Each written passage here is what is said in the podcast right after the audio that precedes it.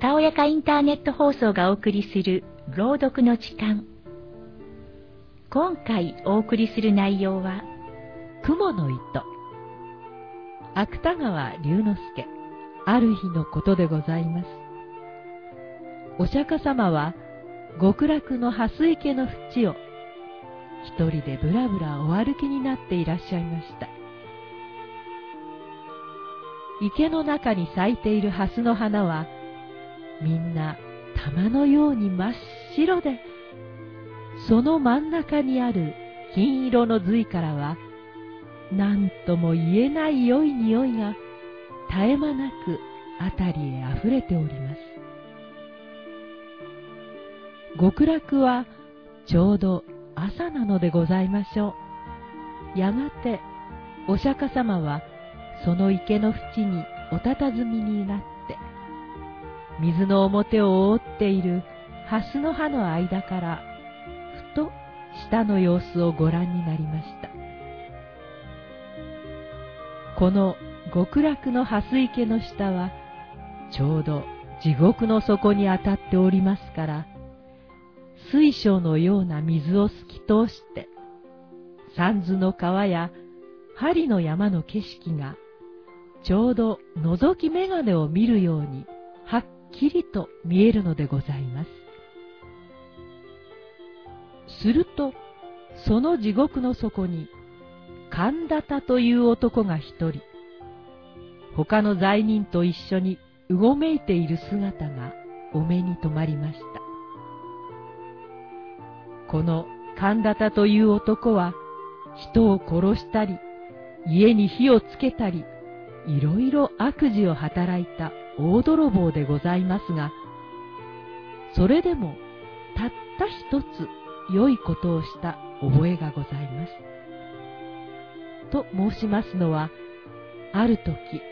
この男が深い林の中を通りますと、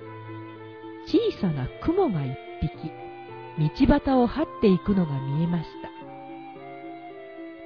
そこで神田田は、早速足を上げて踏み殺そうといたしましたが、いやいや、これも小さいながら命のあるものに違いない。その命をむやみに取るということは、いくらなんでもかわいそうだ。と、こう急に思い返して、とうとうその雲を殺さずに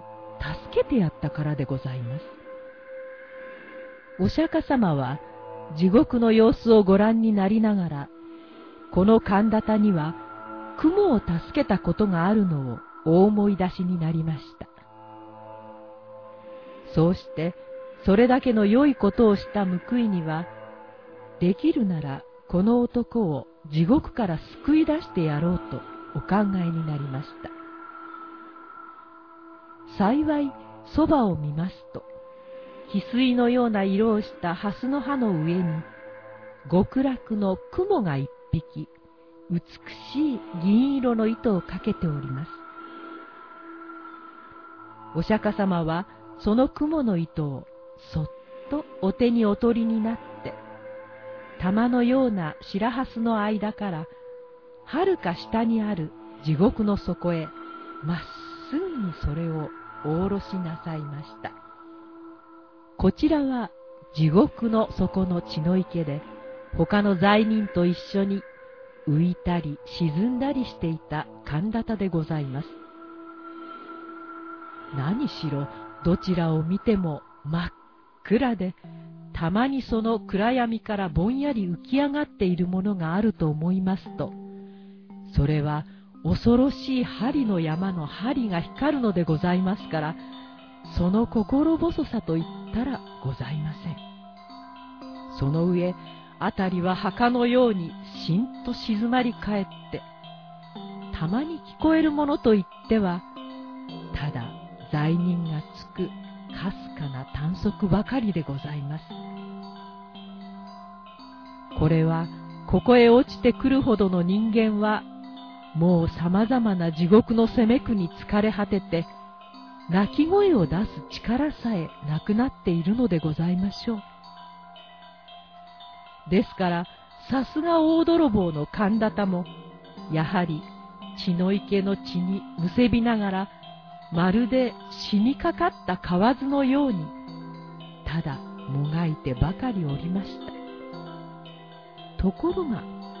ある時のことでございます。何気なく神田田が頭を上げて、血の池の空を眺めますと、そのひっそりとした闇の中を、遠い遠い天井から銀色の雲の糸が、まるで人目にかかるのを恐れるように、一筋細く光りながら、スルスルと自分の上へ垂れて参るのではございませんか。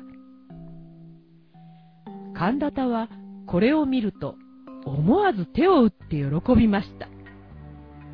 この糸にすがりついて、どこまでも登って行けば、きっと地獄から抜け出せるのに相違ございません。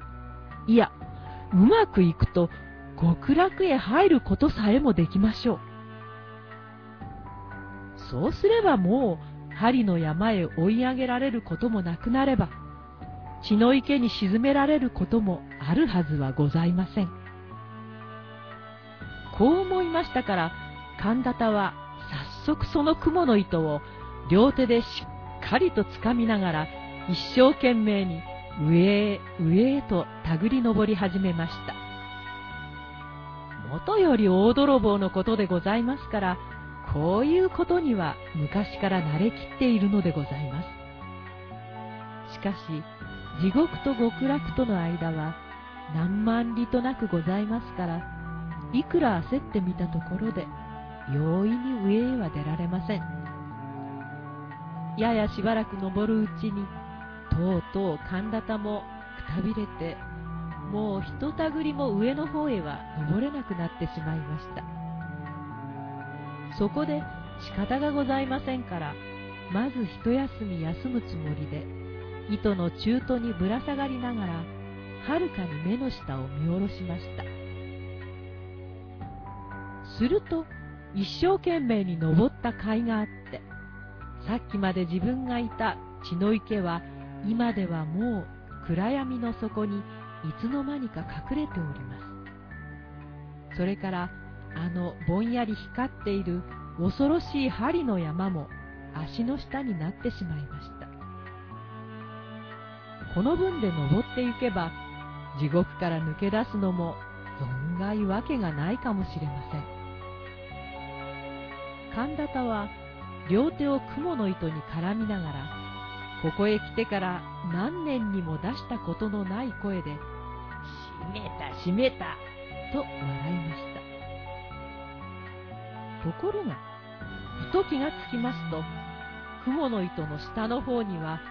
数限りもない罪人たちが自分の登った後をつけて、まるでアリの行列のように、やはり上へ上へ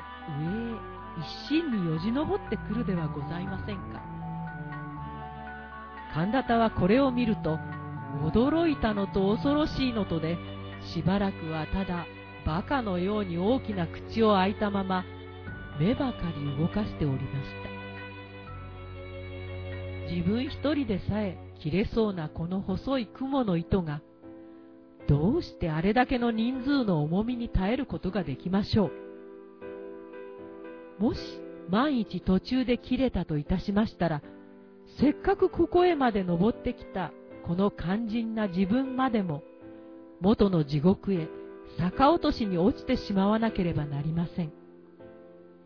そんなことがあったら大変でございます。が、そういううちにも、罪人たちは何百となく、何千となく、真っ暗な血の池の底からうようよと這い上がって、細く光っている雲の糸を一列になりながらせっせと登ってまいります。今のうちにどうかしなければ、糸は真ん中から二つに切れて落ちてしまうのに違いありません。そこで神田田は大きな声を出して、こら罪人どもこの雲の糸は俺のものだぞお前たちは一体誰に聞いて登ってきた？降りろ降りろとわめきました。その途端でございます。今まで何ともなかった雲の糸が、急に神田のぶら下がっているところからぷつりと音を立てて切れました。ですから、神田もたまりません。あっという間もなく風を切って、駒のようにくるくる回りながら、みるみるうちに闇の底へ真っ逆さまに落ちてしまいまし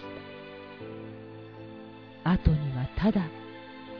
極楽の雲の糸がキラキラと細く光りながら、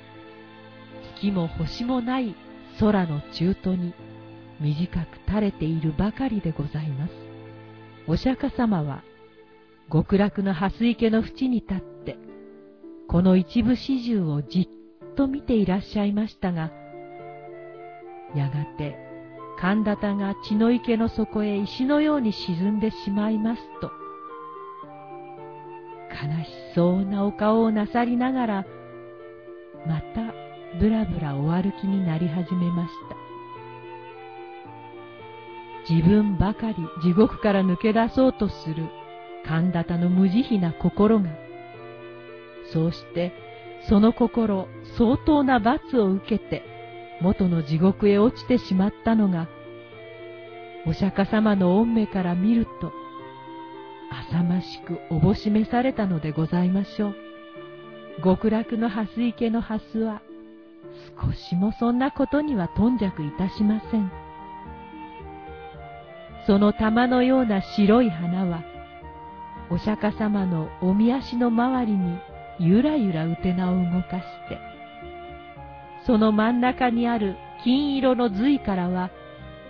何とも言えない良い匂いが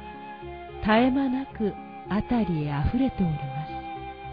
す。極楽も、もう昼に近くなったのでございましょう。いかがでしたでしょうか？今回の朗読の時間。次回もお楽しみに。